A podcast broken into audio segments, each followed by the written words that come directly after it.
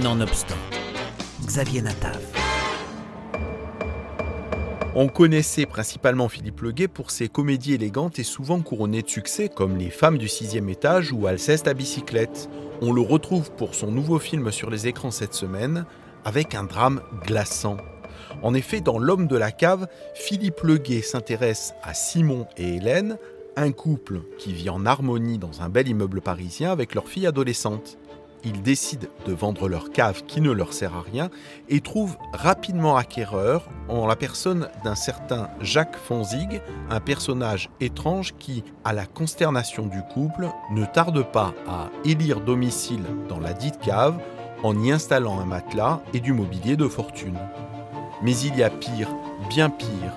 Le ténébreux Fonzik s'avère être un ancien professeur d'histoire, exclu de l'éducation nationale, pour avoir fait étalage devant ses élèves de ses opinions négationnistes, opinions qu'il continue d'ailleurs à défendre vigoureusement sur Internet. Cet homme toxique dont la présence contamine l'immeuble entier ne tardera pas à bouleverser aussi l'existence du couple. Pour mettre en scène cette histoire, le cinéaste Philippe Leguet s'est inspiré d'une histoire vraie. Alors, à l'origine du projet, il y a une, euh, une histoire vraie, enfin un fait divers qui est arrivé à deux de mes amis. Si je le dis, c'est que c'est que je me sentais pas un, matin de me réveiller en me disant je vais, inventer l'histoire d'un homme dans une cave qui a des idées négationnistes. donc ce, cette proposition tellement folle euh, a une base de réalité. Et après, euh, un peu sidéré que cet événement ait pu se passer, j'ai exploré la réalité de cette histoire en, la réinterprétant et en, disons, créant des personnages ou modifiant les personnages suivant le, propos que j'avais envie de tenir. Mais, mais la base est, vraie et, ce qui est étonnant dans, dans ce point de départ, c'est qu'il est à la fois totalement réaliste et, et qui contient déjà la promesse d'une fable ou d'un conte, euh, d'un conte noir. Hein, Monsieur Fonzic se dit être un esprit libre. Hein. il invite ses élèves à se demander si Napoléon est vraiment mort à Sainte-Hélène, si Jeanne d'Arc est morte sur un bûcher. Je pose des questions. Est-ce qu'on peut poser des questions? Des questions sur l'existence des chambres à gaz? Des parents d'élèves se sont plaints, c'est remonté jusqu'au rectorat. Fonzic a eu un blâme, il a recommencé l'année suivante. Le coup près est tombé, l'académie l'a révoqué, apologie du crime contre l'humanité. Non mais vous dénoncez les soi-disant preuves des soi-disant chambres à gaz. Non mais c'est.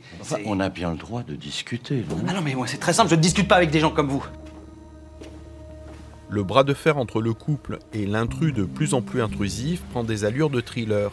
L'homme refuse catégoriquement de quitter les lieux, même s'il est intégralement remboursé. Il se pose en victime. Oui, c'est vrai qu'il y a une inversion terrible. C'est-à-dire qu'on a tous le souvenir de, l'époque de l'occupation et, des Juifs qui se sont cachés là où ils pouvaient, parfois à la campagne, parfois dans les villes, parfois dans les caves. Et, le fait que le même personnage aujourd'hui prennent la place du juif, aillent se cacher dans, dans l'endroit où le grand-oncle s'était réfugié euh, 70 ans plus tôt, crée une sorte de, de, de raccourci historique qui est euh, sidérant et qui raconte peut-être aussi l'inversion d'aujourd'hui. Dans les années 40, c'était les juifs qui étaient les victimes et, et aujourd'hui, ce sont les, ceux qui contestent le, le, la réalité du, du génocide juif qui, qui, se vivent comme des victimes. Je ne dis pas qu'ils sont des victimes, mais en tout cas qui se fantasment comme des victimes. C'est comme si, d'une certaine façon, ils avaient pris la place du juif. Et dans l'inversion de la cave, il y a ce, cette situation qui, qui est folle. C'est la tendance actuelle au complotisme qui a encouragé Philippe Leguet à se lancer dans un tel scénario. Alors, L'histoire, j'avais commencé à la développer il y a une dizaine d'années et je me suis pas senti enfin, je, me suis senti très solitaire dans, la conduite de ce propos. Je me suis dit, au fond, ça va intéresser qui? Je ne voyais pas, disons, son, son universalité. Et, là, depuis un an, un an et demi, je me suis rendu compte à quel point le, le discours, euh, disons, qui tend à entre guillemets, interroger la vérité officielle, poser des questions, euh, mettre en cause la, la, réalité historique pour dire mais euh, après tout on n'a pas toutes les preuves.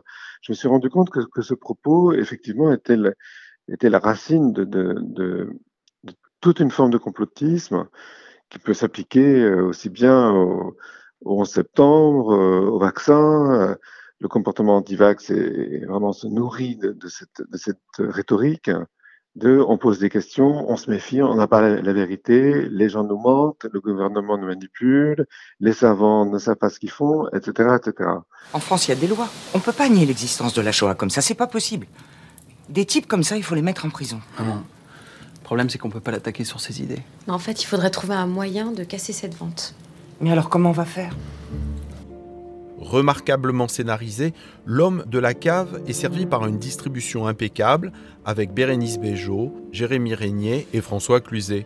Le film a l'intelligence de ne jamais être caricatural, mais de tenter de comprendre le mécanisme qui anime cet ancien enseignant haineux aux idées écœurantes.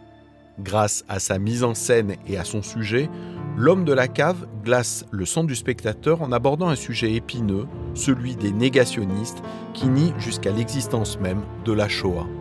Un film que, vous l'avez compris, je vous recommande chaleureusement.